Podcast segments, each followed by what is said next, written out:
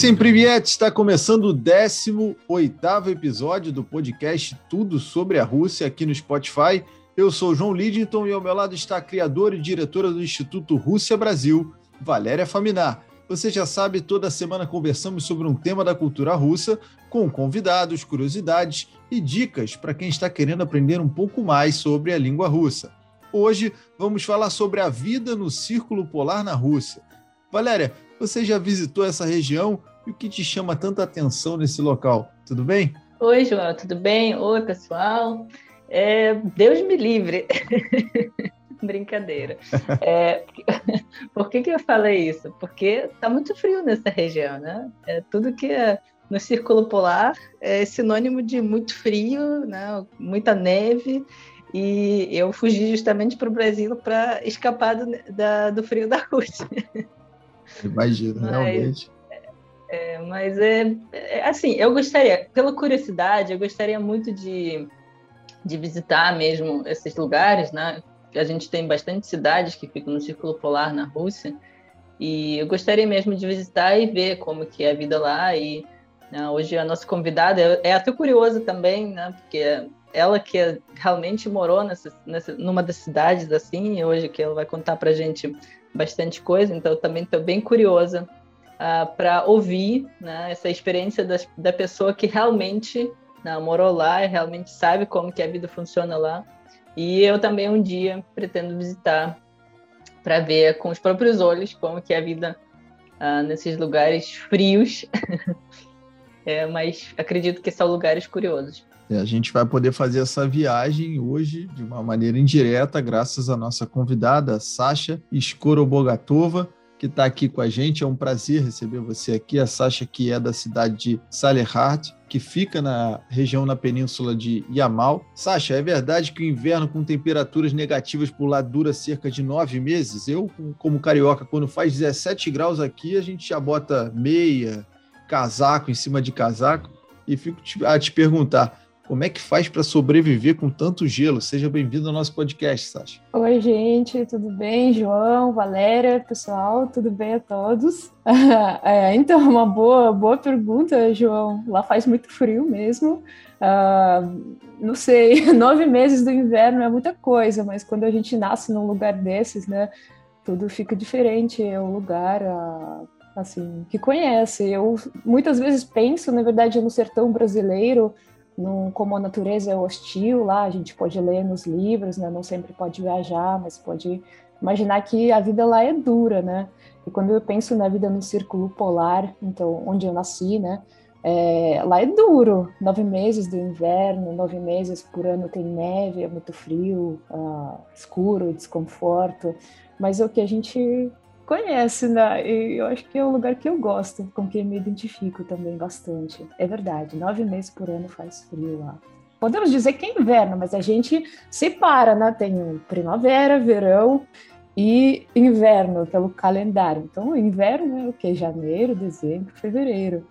Mas para um brasileiro, talvez sejam uns 11 meses de inverno lá. eu não sei. Meu Deus. É complicado mesmo. Para o carioca, não, então. É, não, eu realmente fico pensando assim, que na Rússia a gente tem muito, até, até não no círculo polar, mas na Rússia em geral, né, a gente tem muito tempo de inverno. Só que a gente a gente não estranha isso, a gente leva isso como uma coisa normal, né? Você nasce e vive lá e tipo, ah, será que tem como ser diferente? Tipo, a gente só quando eu me mudei para o Brasil eu vi que poderia ser muito diferente. Mas, mas quando você mora na Rússia é uma coisa tão natural que, que você não, não imagina que pode ser do outro jeito. Como que é? Né? É, muita... é, é, mesmo, é muito natural. Eu lembro as minhas memórias da infância, por exemplo, fazia frio, a gente passeava, ia brincar na rua. Ah, porque era criança, vivia, né? Quando você é criança, não pensa nessas coisas. Então, as minhas memórias daquele lugar eram essas, de viver. É, é, pois é. As amigas me perguntam, nossa, mas você não sente falta de, de neve, de frio no, no, Rio de Janeiro, meu Deus. Eu falo, não, não sinto. A, Valéria responde não da praia, né? Tranquila, não, tô bem aqui na é, praia. É, é, exatamente. Eu tô aqui na praia do Rio, tô ótimo. Tá ótimo para mim. Eu fico curioso, Sasha, em Ai, relação ao, ao hábito né, e à rotina da população. Por mais que você tenha dito que que é uma coisa que já vem no DNA de quem nasce lá, né? Naturalmente, é aquele habitat, né? Mas existem, obviamente, algumas rotinas para se adaptar e encarar essa temperatura baixa por tanto tempo, ou não? Bom, na verdade, a vida lá, ela vai, né? Caminha, tem escola, tem as pessoas trabalham, as pessoas têm, têm esporte, tem diversão, tem um pouquinho de tudo. Tem algumas mais típicas, coisas típicas da, da região, né?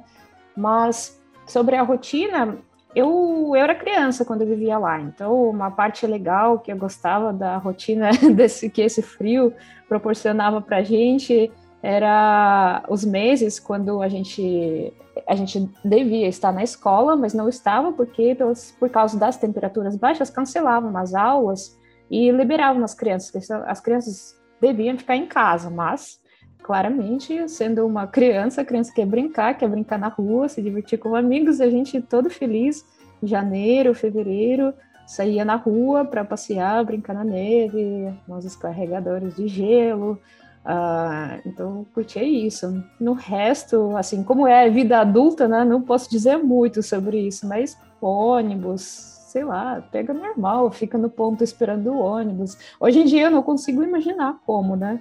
Como que é esperar um ônibus no ponto uh, quando na rua está, sei lá, 30 graus negativo. Eu não queria passar por essa experiência, na verdade.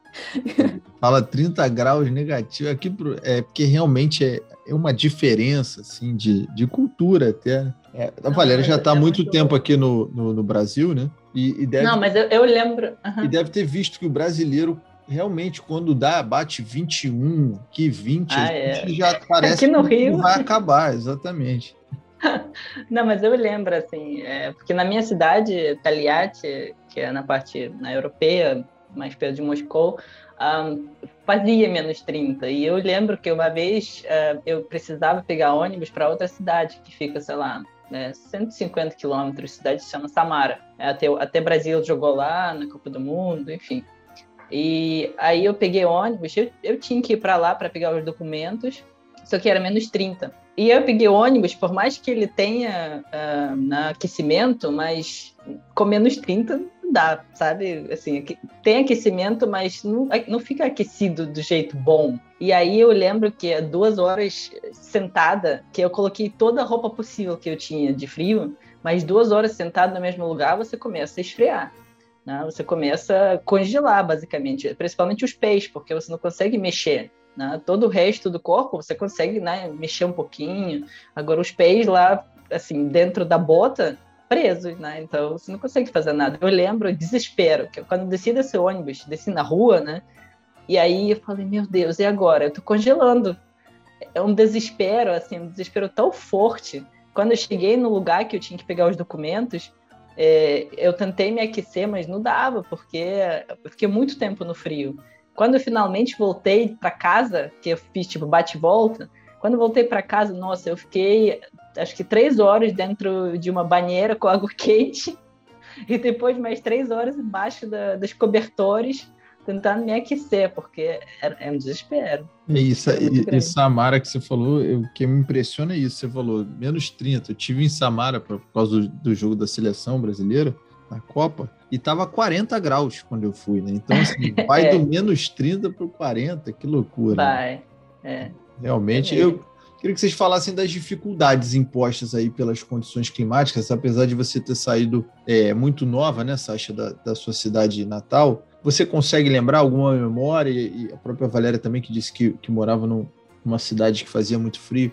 Quais são as dificuldades impostas aí pelas condições climáticas? Ah, acho que uma das coisas que acontecia bastante, que fazia a vida da gente um pouquinho desconfortável, bastante desconfortável, na verdade, era a falta de água. Né? No inverno, ah, sabemos que na Rússia tem calefação. Calefação é uma coisa que faz a casinha fica quente, então a gente pode ficar no frio fora, mas entra em casa e fica bem tranquilo, quente, confortável, de boa, né?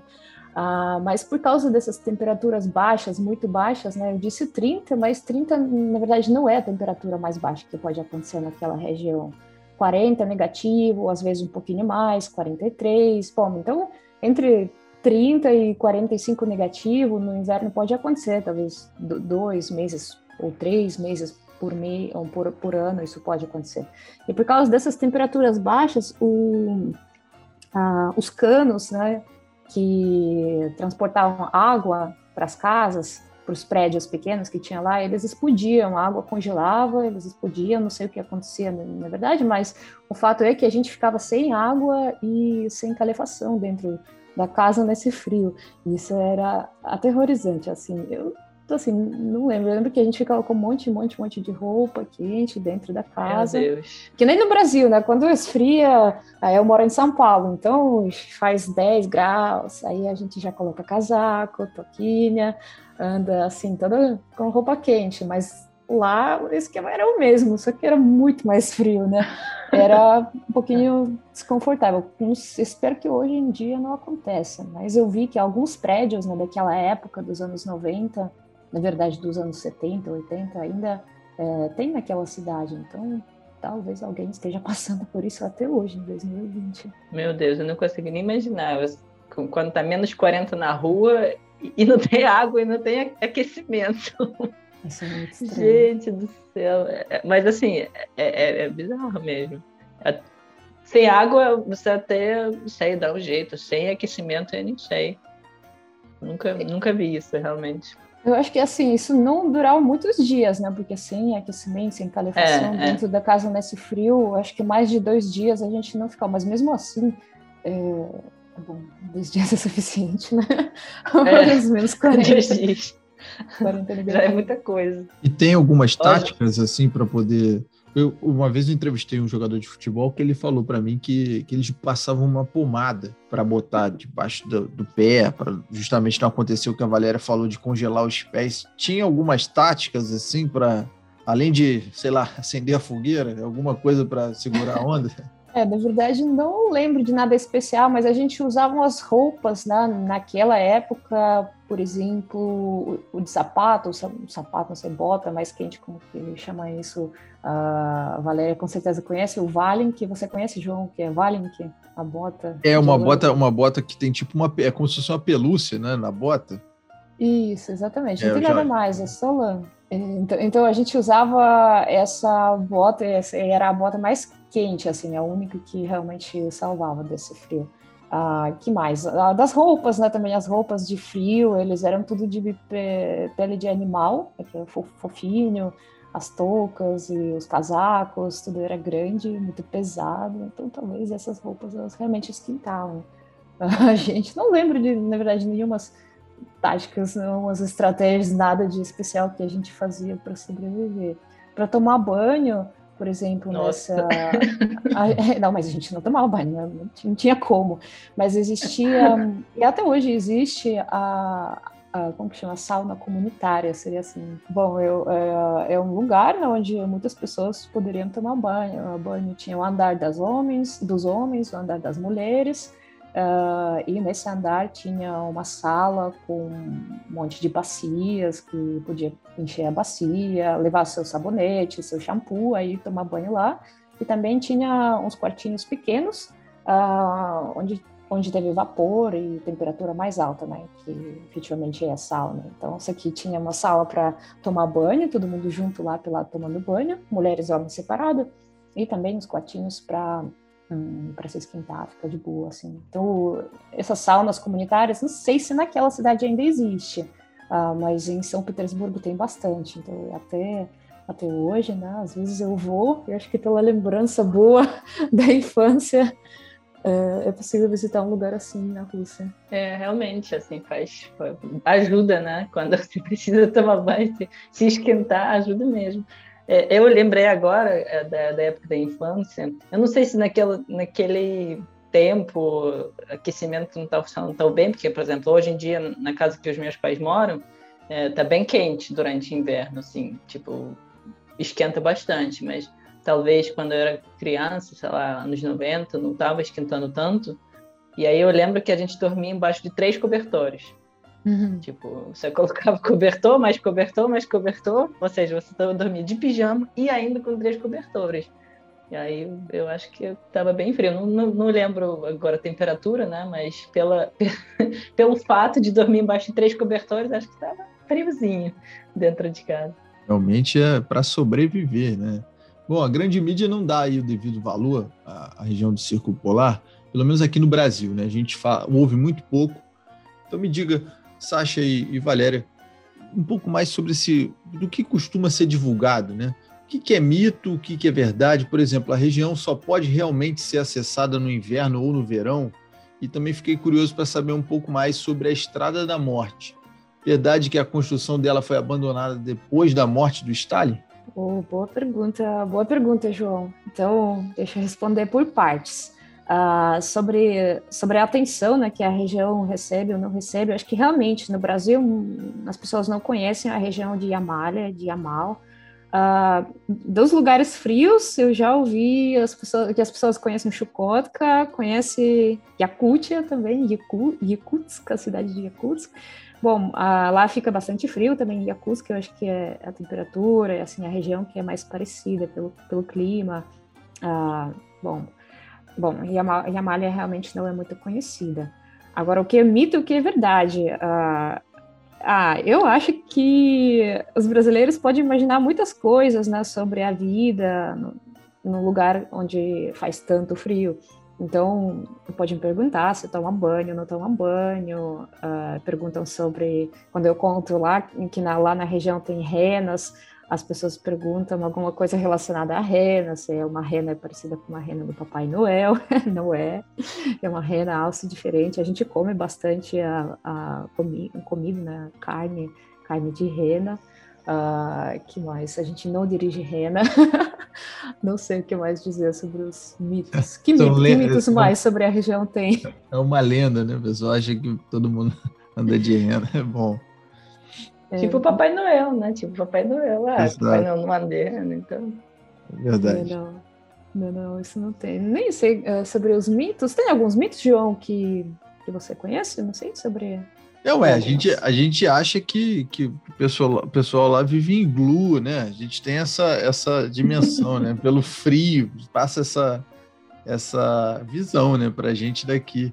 E, e, sobre a questão da estrada, é, é, isso também é verdade ou não é verdade? Já foi abandonada mesmo com a morte do Stalin? É, existia essa estrada, né, uma ferrovia, a construção dela, se não me engano, ela começou em 47. Aí ela foi abandonada, sim, foi abandonada a construção dela bem logo depois a, da morte do Stalin. Então, uh, até 2018, se não me engano, ou 2019, ah, não tinha nenhum movimento naquela região sobre, sobre essa ferrovia, né? Então tinha uns restos dela abandonados no mato, a gente gostava de encontrar, achava o máximo, né? Se sentia nostálgica quando passeava lá. Uh, e uh, hoje em dia eu acho que estão construindo de novo essa conexão, porque é muito difícil chegar na região. Hoje em dia é possível chegar lá de avião, mas na verdade o, qualquer brasileiro eu acho que não pode qualquer estrangeiro, digamos assim, não só brasileiro, mas qualquer estrangeiro não pode descer uh, do avião e simplesmente entrar na cidade. É uma região importante, né, estrategicamente, por causa da, da, da do gás, da extração do gás. Uh, mas é, é, possível também chegar lá de carro no inverno. Tem muitos rios por lá, muitos, muitos, muitos, muitos, muitos rios. Se uh, vocês procurarem no no Google Imagem, algumas fotografias da região de cima, vocês vão ver que são muitos, muitos, muitos, muitos, muitos rios, muitos pântanos. Então, hum, não tem mais estrada boa. E é somente no inverno que é possível chegar lá, quando tudo congela. Aí fica tudo duro, dá para passar. Ferrovia não tem por enquanto, uh, e avião é o único jeito de chegar lá é de avião. É, eu li sobre essa estrada da morte, assim, é, e é trágico, assim, eu vi as fotos e tal, que a, o que a Sasha falou, né, tudo abandonado no meio da floresta, né, que, que muitos e muitas pessoas uh, que, assim, que eram, vamos dizer, contra governo, né, que, que cometiam algum crime né, contra governo, de falar mal sobre Stalin ou sobre sobre comunismo, né, elas eram mandadas para lá né, para construir essa, essa estrada. E imagina, na né, condição precária né, da vida das pessoas, porque é frio, é muito frio né, a maior parte do tempo. Então, as pessoas, ainda nesse frio, tinham que trabalhar construindo essa estrada. Né, e realmente é, se a gente é uma... pensar também nas tecnologias da época, né, a construção é. foi abandonada porque não foi possível construir, uh, parece, né? Então, realmente, acredito que a vida deles fosse péssima lá. Uh, inclusive, meu avô, um, eu perguntei para ele né, se ele tem muito contato com algumas uh, pessoas com quem ele estudou na escola, porque foi, assim, 50, anos 50, foi exatamente a época quando ele estudava na escola. E ele disse que não, eu não conheço ninguém dos meus coleguinhas da escola. Falei, como assim, vô? Não, eles faleceram, não, não sei o que, que aconteceu. Ele disse, não, é que aconteceu que em 50 e o que, 53, a construção dessa ferrovia foi uh, fechada, né? Não, não parou, não precisava mais trabalhar e liberaram as pessoas. E as pessoas podiam ir para os seus lugares de onde elas vieram. Tinha essa... Uh, essa possibilidade para eles, então eles logo abandonaram o local tão hostil e ele não, não tem contato quase com ninguém com quem ele estudou na escola, porque todas as crianças, junto com os pais que trabalhavam nessa construção, foram embora. É, realmente. Realmente é, um, é, uma situação bem difícil, né? E, assim, é, acho que era um, um, certo tipo de tortura praticamente, né? As pessoas, porque além de, além de mandar para os gulags, né? as pessoas eram mandadas para os lugares assim, frios, e você ainda tinha que trabalhar, trabalhar duro, né? no frio. É, era, é, é, realmente assim, é estrada de morte mesmo, realmente. Pois é, esse foi o nome popular desse local, né? Na verdade, é chamado a construção, o nome oficial, o número da construção é da obra, o número da obra é 501, 501, 502, 503. Então é famosa como a obra 501 e também como a Ferrovia da Morte. É, dá para explicar então o porquê desse nome, né? Bom, vamos, falar dos fenômenos das chamadas noites brancas. Você pode usufruir bastante aí dessas noites brancas, Sasha. Realmente é, é estranho, né? Para quem não. Primeiro eu te pedi para você explicar, né? Como é que funciona e como é que é se adaptar a essa rotina de luz o tempo inteiro, né? Eu acho que quando se fala sobre as noites brancas, a gente pode imaginar, uh, talvez não o, exatamente não pensar no, no, norte da Rússia, mas em São Petersburgo, né? Porque é uma cidade muito turística e a propaganda da cidade é, é toda construída sobre isso, noites brancas e tudo. Aí a gente pensa, ok, como que é, né? Uh, noites brancas é quando não fica muito escuro na, no verão, russo, ou seja, junho, julho, agosto. Né? Nesse, nesses meses o sol não se põe, ou quase, né? Tá, mais ou menos, pode, pode variar dependendo da região. Mas nessa região do norte da Rússia fica bem, bem, bem, bem, bem claro. Uh, só que morando lá, eu nunca pensava que aquilo se chamava Noites Brancas. Então eu fiquei sabendo sobre a existência das Noites Brancas somente quando me mudei para São Petersburgo Uh, e vi que aqui tem noites brancas. Depois, então, eu voltei para Salihart um dia, em julho, e eu pensei, poxa vida, mas as noites brancas em Salihart também tem. Uh, mas lá elas são muito mais legais porque é, em julho, por exemplo, o sol ele não se põe e ele também fica tão assim tão claro, tão brilhante, uh, que parece que dia, sei lá, meio-dia, talvez, 10 horas da manhã, e o dia inteiro é assim. Parece é impressionante, foi impressionante até para mim, porque em São Petersburgo não é exatamente assim, né? Em São Petersburgo fica assim, não exatamente escuro, mas quase escuro, umas três horas por, por noite, três horas por dia. Em Salihart, não, o sol fica lá no céu em julho, brilhante, nem um pouco esquenta, mas fica lá.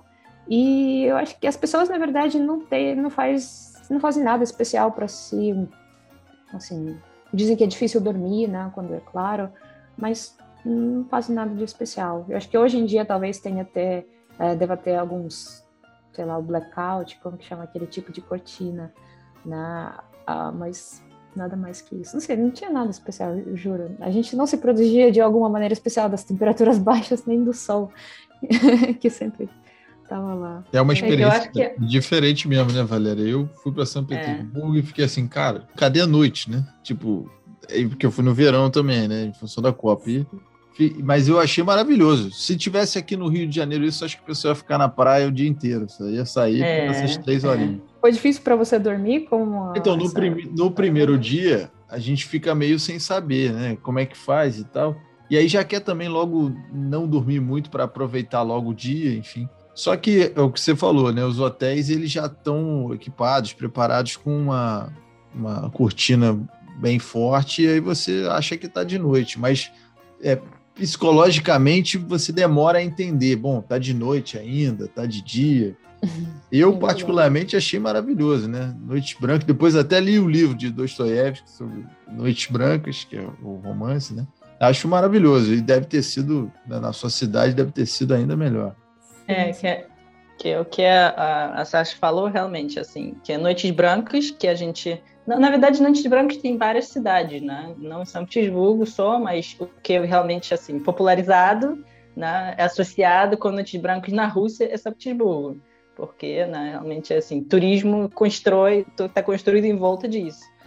É, mas é, noites brancas é quando realmente o sol, assim, ele, ele desce um pouquinho, né? Tipo, ele clareia ainda uh, o céu, mas ele desce, né? Você não vê mais o sol. Tipo, ele se pôr aí você só vê né, um pouco de uh, clareza dele, né, claridade. Uh, mas uh, eu acho que em Salihar, né, de onde a Sasha é, eu acho que lá, é, assim, como ela falou que não desce o sol, né, o sol fica o tempo todo, né, eu acho que isso é chamado de dia polar, que tipo você tem dia o tempo todo, né, assim, você não tem noite. É, aí eu queria perguntar para a Sasha, já que tem dia polar, normalmente tem norte, noite, é, é, noite polar, que tipo, alguns meses fica só dia, e alguns meses tem só noite, que tipo, o sol não aparece. Isso, isso existe em Serra Então, eu acho que não chega a ser o dia, a noite polar, porque quando é inverno, né, em dezembro, o dia fica mais curto, Uh, a gente vê sol, é muito, muito pouco, uhum. muito pouco, três meses por, oh, três meses, três horas por dia, mais ou menos em dezembro, ou seja, às 11 horas ele começa a nascer, começa a nascer, na meio-dia ele está lá uh, no topo, e uh, entre uma e duas ele, ele vai, assim, se mexendo ainda em cima, e três horas da tarde já está escuro. Então, entre 11 uh, ou mais ou menos três horas da tarde, fica claro, o resto é escuro. Então não fica, não chega a ser escuro uhum. o tempo todo, né? Eu acho que no verão, em junho, julho, então quando a gente vê sol, uh, como não fica totalmente escuro, eu tenho essa impressão que é o dia polar mesmo, porque é sempre, sempre, sempre, sempre claro, nunca fica totalmente escuro. Mas no inverno uh, ainda dá para ver um pouquinho de sol, mas bem pouco mesmo. Isso é que sorte. o lado sombrio desse fenômeno. Não, é, é aterrorizante, na verdade. É, é difícil, não, porque assim. quanto mais, é, quanto mais para o norte, né, tem esses fenômenos de dia polar e noite polar. Aí que noite polar é que você não vê sol nunca. Aí eu acho que realmente, assim, tipo, metade do ano você não vê sol. É, é complicado. Metade do ano você, vê, você vive só o dia, metade do ano você vive só a noite. É, eu acho, é, eu que... acho que tem as consequências disso na saúde das pessoas também. Ah, é justamente por causa disso, os adultos, eles sempre, sempre, sempre tentam enviar as crianças para passar férias em algum lugar fora de lá. Então, na verdade, assim, o junho, julho, agosto, que são três meses de verão, férias, eu não costumava passar lá, porque meus pais me enviavam longe de lá para eu tomar sol, sentir temperaturas quentinhas, comer frutas, saber que as frutas existem, né? É, eu vi só depois de adulta o verão lá em São Petersburgo, em São em Salihard. Hum, qual, qual a importância dessa região do Círculo Polar, principalmente quando o assunto é petróleo e gás? Na verdade, a Rússia como um todo, né, Valéria, é fortíssima nesse assunto e entra em muitas discussões, principalmente até aqui no Brasil, né? Eu queria que vocês falassem especificamente da região ali do Círculo Polar neste, neste tema. É, é uma região muito, muito, muito, muito importante, justamente por isso eu acho que estrangeiro não pode, uh, por exemplo, em Salehard, que eu sei, né, entrar sem uma permissão especial, ou, então o que acontece lá na região de Yamalya, Yamal, em russo, né, Yamalya, eu acho que é assim que fala em português, lá tem extração de gás e tem muito gás lá, então uma região estrategicamente é, importantíssima. Então a região vive por causa da, do, do gás, Gazprom, muitas pessoas trabalham lá. Uh, e a parte do petróleo, na verdade, ela fica do lado, não é Yamalya, mas é a região que se chama Khanty-Mansiysk, Khanty-Mansiysk Oblast, e lá que tem extração de petróleo, que eu não sei muito bem disso, porque era uma região vizinha, porém eu nunca, nunca, nunca fui lá. Mas a Yamal é gás. Bom, no ano passado, as temperaturas lá no Círculo Polar Ártico atingiram o maior índice já registrado na história. Né? com escaldantes 38 graus na cidade siberiana de. Me ajudem, por favor, no nome, para ver se eu não falo besteira. Verkhoyansk. Pode ser? Ou errei? não, tá certo. Na Rússia. Qual o impacto desta notícia em termos globais? Porque né, a gente vai se preocupando. Uma região que é marcada pelo frio e tendo um inverno e tendo um perdão, e tendo um verão bem acentuado. É, eu acho que assim é, quando as pessoas imaginam nas cidades muito frias na Rússia, né? Todo mundo fala sobre Sibéria, né? Sobre, ai meu Deus, né? Pessoas até brincam, vou te mandar para a Sibéria. As pessoas sempre acham que a temperatura está lá o tempo todo negativa, né? Tipo, está sempre frio lá. Então, assim, tipo, nunca chega a ser uma coisa quente. Mas, na, na, verdade, em várias cidades, em vários lugares, assim, é, quando você vê a temperatura negativa, você também vê a temperatura muito alta no, no, no verão. Ou seja, a diferença das temperaturas é muito, muito grande. Né? Nessa cidade que você mencionou, João, Verkhayansk, já foi registrada uma das temperaturas mais frias do mundo, que é por volta de menos 70. É, e, assim, realmente, na temperatura extrema, um lugar que é que é famoso por isso, mas eh, lá, assim, faz quente, faz calor, né? Tem dias quentes. 38 realmente é um fenômeno, nunca antes aconteceu isso. É, realmente não é, não é uma temperatura típica. Mas, por exemplo, em 2010, na Rússia inteira, assim, tava, tava registrando as temperaturas de tipo 40 graus. E isso também não é muito típico para a Rússia, mas de vez em quando acontece. É, a gente acredita que isso tem a ver com, com aquecimento global. Uh, na verdade, eu estou torcendo para aquecimento global chegar finalmente na Rússia, porque no inverno principalmente, porque tem tantos lugares com frio extremo na Rússia que eu acho que aquecimento global. Estou brincando, né? Mas assim, pensando uh, assim, aquecimento global não será nada ruim para você. As pessoas, imagine, quando você vive com menos 50 no inverno, eu acho que com 38 graus no verão, é uma maravilha. Mas, na verdade, assim, é, tipo, de verdade, de verdade, as pessoas reclamam bastante do calor. Por mais que uh, pessoas sentem frio, sentem muito frio durante o inverno, né, e tal, mas quando chega verão e faz 30 graus em qualquer cidade, as pessoas começam a reclamar, tipo, ai meu Deus, que calor, ai meu Deus, está muito quente. É, é, uma, é, um fenômeno também, é uma coisa bem interessante, porque é, né, a gente, tipo, eu acredito que as pessoas imaginam que, ah, nossa, as pessoas devem ficar felizes quando chega calor, né, quando faz calor, que as pessoas aproveitam, mas na verdade as pessoas começam a reclamar, porque fica muito quente para as pessoas. E as nossas casas, as nossas casas são muito preparadas para o inverno, né? mas são poucos preparadas para o verão. Então a casa é muito quentinha. Quando bate muito calor, quando faz muito calor, a casa fica muito quente. E não todo mundo tem ar-condicionado, não é uma coisa muito.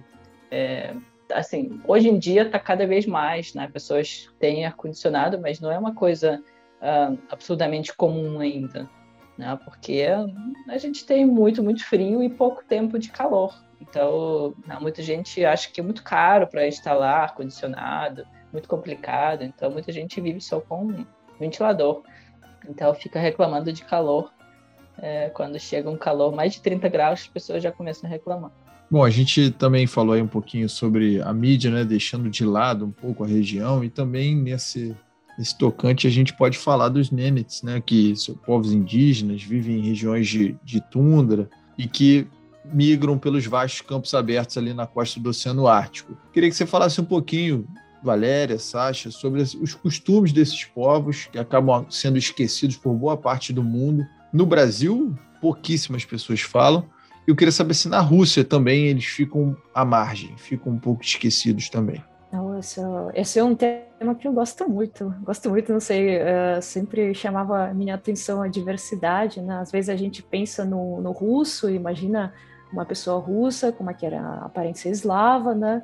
É, e esse é o russo, mas na verdade na Rússia tem muitos povos diferentes, uh, com suas culturas diferentes, com aparências diferentes, e um deles, então, é o povo nômade, né? Como você disse, se chama Nênides, é, essas são as pessoas que vivem na região da Yamália, lá no Círculo Polar, e depois do Círculo Polar, né, lá mais, mais para o norte ainda. E, é, na verdade, são muitas, muitas pessoas, né? Bom, a gente pode imaginar, sei lá, centenas, não, mas na verdade é um pouco mais. Eu acho que é um dos, dos uh, não sei como dizer correto em português, aí vocês me corrigem, os maiores povos, não, a quantidade maior uh, que tem, ele tem 35 mil Nenets na Rússia, e até mais, né? tem eu acho que 45 uh, ah, mil Nenets, e eles moram nessa região de Yamália, 35 mil deles moram lá. E eu não diria que eles estão à margem, não sei, pelo menos a minha impressão não é. Uh, eles vivem mais lá, antigamente viviam de, de, de renas, de pescaria, de caça, Uh, eu acho que com a chegada do poder soviético, a vida deles mudou bastante, com certeza. Mudou bastante e hoje em dia muitos deles vivem nos vilarejos, então os pequenos vilarejos, trabalham, sei lá, fazem que nem as pessoas normais, mas claramente eles têm seus costumes, a sua cultura, seu folclore, na sua língua diferente. Infelizmente essa língua uh, ela não é ensinada nas escolas, eu acho que não tenho certeza se foi em algum momento mas tem alguns escritores, tem algumas pessoas ah, que, que fortemente se consideram assim e falam sobre isso para o mundo, né? Que eles são nêmides, ah, criam algumas ah, algumas obras deles escrevem, uns contos de fadas, contam um pouquinho sobre a vida deles, mas é uma coisa um pouco mais local, né? É, se alguém for para a região de Yamal, vai encontrar uns museus, os uh, eu acho que tem um museu ao céu aberto com ah, umas casinhas pequenas que mostra como que é a vida dessas pessoas, né? Que tipo, que tipo de casa, não é iglu, não é de gelo, é tudo de pele de rena. Ah, mostram como é organizado o, o dia deles, né? o espaço dentro dessa casa, contam sobre ah, os costumes, o que eles fazem, como se comportam homens e mulheres, onde sentam. Ah, tudo isso é possível conhecer lá. Então, eh, eu acho que lá na região de Yamalha, a gente tem bastante possibilidade de conhecer sobre esses povos, né, através desses lugares uh, feitos especialmente para isso, museus, tanto pela convivência com eles, porque eles moram também na cidade de Salehart, nos vilarejos do lado. Acho que a troca entre eles e os, os povos nêniades, né, e as pessoas russas que vieram para aquela região e moram até hoje lá, é bem forte. Uh, eu sei que eles vivem bem, né? Os meus pais tiveram vários amigos uh, dos Nenes. Uh, não sei o que mais dizer sobre eles. É um povo que tem uma cultura absolutamente diferente da cultura russa, uh, eslava, né, que a gente pode imaginar. Apesar que também de uma região para outra pode variar muito. Mas é um povo eu acho que Eu acho que é extremamente importante falar sobre eles, porque realmente, assim, fora da Rússia, eu acho que pouquíssimas pessoas conhecem, pouquíssimas pessoas imaginam né, que, que é tem povos assim, né? na verdade as pessoas nem sabem que a gente tem tantos povos dentro da Rússia. E se, se as pessoas só procurarem, né, assim, é, na, na internet, é, eles vão ver que não é a aparência dessas pessoas não tem nada a ver com a aparência que eles imaginam, né, pessoas russas, né? Tipo, ah, pessoas da Rússia são assim. E se procurar fotos do, das pessoas uh, dos nenes, realmente assim é muito diferente. Eu acho que isso abre um pouco na cabeça, na visão de como que a Rússia é, né, de como que as pessoas são da, né, que essas pessoas também são da Rússia, né, as pessoas também moram na Rússia e fazem parte do nosso país. Então, eu acho que é muito importante a gente né, mostrar que existe a Rússia bem diferente. Você já, já esteve na Rússia na época da Copa, né, João? Isso foi durante a Copa do Mundo. Você foi para Kazan? Tive em Kazan, foi infelizmente onde o Brasil perdeu, né? As memórias não são muito boas. Oh.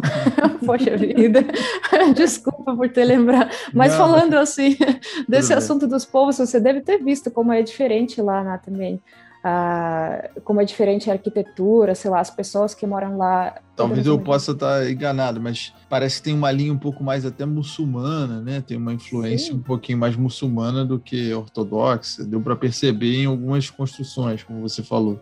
Sim, sim, exatamente. Então tem vários locais, assim, eu acho que a coisa diferente do Brasil, na Rússia, né, é que esses povos diferentes, com sua cultura, muitas vezes com sua língua, eles vivem concentrados em alguns locais da Rússia. Né? Tem aquelas repúblicas autônomas, onde a gente pode encontrar, mas no caso da Yamália, por exemplo, não é república autônoma, faz parte da, uh, da Oblast lá, de, mais ou menos do estado, um, e mas eles vivem lá todos concentrados e a gente pode chegar lá naquela região, ter contrato, contato com eles. Da mesma maneira, pode ir para o casão e encontrar aquelas pessoas que vivem de um modo diferente e não uh, fazem a parte dessa imagem meio generalizada sobre a Rússia. E é bom que eles são concentrados, né? Eles vivem essa cultura, essa arquitetura, um pouquinho de museus, literatura, tudo concentrado, tem essa possibilidade de encontrar uh, essa vida deles em algum certo ponto da Rússia. E acho que aqui também que entra uma questão interessante para o brasileiro que no nosso passaporte russo tem a cidadania, tem a informação sobre a, a, etnia, né? Por exemplo, no meu caso, meu passaporte é russo e eu sou também russa. Mas essas pessoas, esses nenets que têm também devem ter passaporte russo, o passaporte deles é russo, mas nessa nesse campo etnia não está escrito russo. Eles são nenets. É mais ou menos como os povos indígenas do Brasil, né? Mas é. Eu até citei os povos indígenas, porque assim, aqui no Brasil, não sei se a Valéria, é, pelo tempo dela já aqui no nosso país, já tem essa percepção. Os índios, os, os, os povos indígenas, eles ficam um pouco à margem aqui no Brasil. Eles ficam relegados a, a um determinado espaço, é, não tem tanta voz na questão política, enfim. Mas a gente torce para que essas coisas melhorem nos, nos próximos governos, né? Enfim. É, assim, realmente esses povos pequenos da Rússia também não são tão visíveis, né? Se, se, porque a Rússia é gigante, né? Não todo é. mundo também conhece todas as etnias, que a gente tem, na verdade, mais de 150 etnias dentro da Rússia, só que são muito, são minoria mesmo, assim, são grupos muito, muito pequenos, né? A, a Sasha falou 35 mil, né? Comparando com a população de mais de 140 milhões, né? 35 mil é um grupo pequenininho. Então, realmente, né, é difícil saber todos os grupos, uh, né, todas as etnias, mas é, é, assim, eu acho que eu acredito que é mais ou menos igual os, os índios aqui no Brasil. Assim, as hum. pessoas vivem tipo no, nos grupinhos né, deles e vivem cultura deles e essa cultura não é tão popularizada, infelizmente. É, é muito difícil. Vão resistindo, eles vão resistindo. é, é, mas eles vão resistindo. É, assim, é. graças a Deus, né? Porque é, eles ficam é guardando a, a, cultura deles. Mas tem, claramente tem algumas coisas que nem como indígenas no Brasil que eles, eu acho que, que transtornaram um pouco a vida deles, muito a vida deles, porque eles viviam de criação de rena, andando para lá e para cá, né, do jeito deles. Não tinha capitalismo na vida deles não tinha extração do gás, não tinha extração do petróleo, tudo isso chega na região e, e faz com que eles uh, tenham menos e menos e menos e menos terra para poder viver do jeito como eles sempre viviam.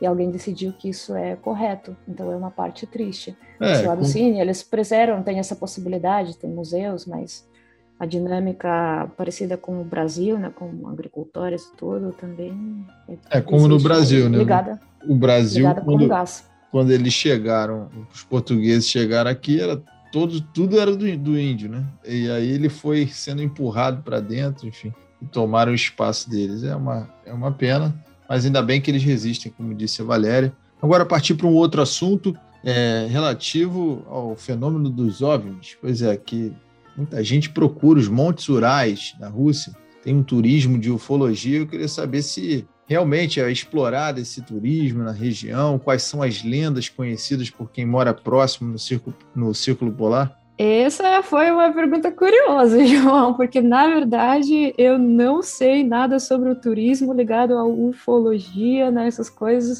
uh, nada, nada, nada, nada ligado exatamente a esse assunto. Mas o turismo na região está uh, desenvolvendo bastante. Então, é, para conhecer as condições assim geográficas, climáticas, isso tudo é possível. A vida dos nênitos também é possível, mas eu acho que quem se interessa pela ufologia, essas coisas, não vai encontrar muita uh, muita lenda curiosa por lá. Mas para os outros, uh, pra, sobre as outras coisas que a gente já comentou, né? Assim, vai ter. E felizmente, nos últimos cinco anos, o turismo lá está crescendo bastante. Então, tem as possibilidades, tem estrutura, tem guias, tem, tem transporte adequado, informação e uh, assim tem, tem, tem, tem como fazer turismo para lá. Isso é coisa boa. É, eu acho que essa coisa de turismo da ufologia é realmente mais para os montes rurais. Não, também não sei com que que isso, né, por que que isso tem ligação, mas lá que eu ouvi dizer que realmente, né, pessoas falaram que viram muita coisa e que lá que aparecem de vez em quando, mas assim, eu nunca ouvi uma, um movimento forte assim de tipo, ah, vamos, né, tipo turismo de ufologia, assim. De vez em quando as pessoas vão lá, pessoas interessadas, né, mas eu acho que também não é, é um turismo tão forte tão popularizado, né, as pessoas. Uh, sou realmente quem muito tem quem tem muito muito interesse nisso. Uh, vai lá para a região de Montes Rurais e procura lá ah, as coisas que quer procurar e quer ver. É certo. A gente está chegando na parte final do nosso 18º episódio do podcast Tudo sobre a Rússia e sempre no fim pedimos para Valéria Faminar, criadora e diretora do Instituto Rússia Brasil, nos ajudar com dicas de vocabulário sobre o tema do podcast. Valéria, qual será a dica de hoje? Então, eu decidi separar algumas palavras e frases que a gente usou agora durante o podcast, né, que a gente falou sobre noites brancas, né, é, dia polar, é, círculo polar, e aí ensinar essas palavras em russo, né, porque esses são os termos bem usados na Rússia, né, os termos que a gente usa, porque né, a gente tem é, frio, né, a gente tem é, cidades no círculo polar, né, a gente tem noites brancas, que é coisa muito famosa, então Vou ensinar aqui. Então, norte, né, em russo seria Sever. Sever. Ah, então, todas as cidades né, que vivem no. As, todas as cidades que tem no Círculo Polar normalmente ficam lá né, no norte, que é, para gente, norte é fortemente associado com frio.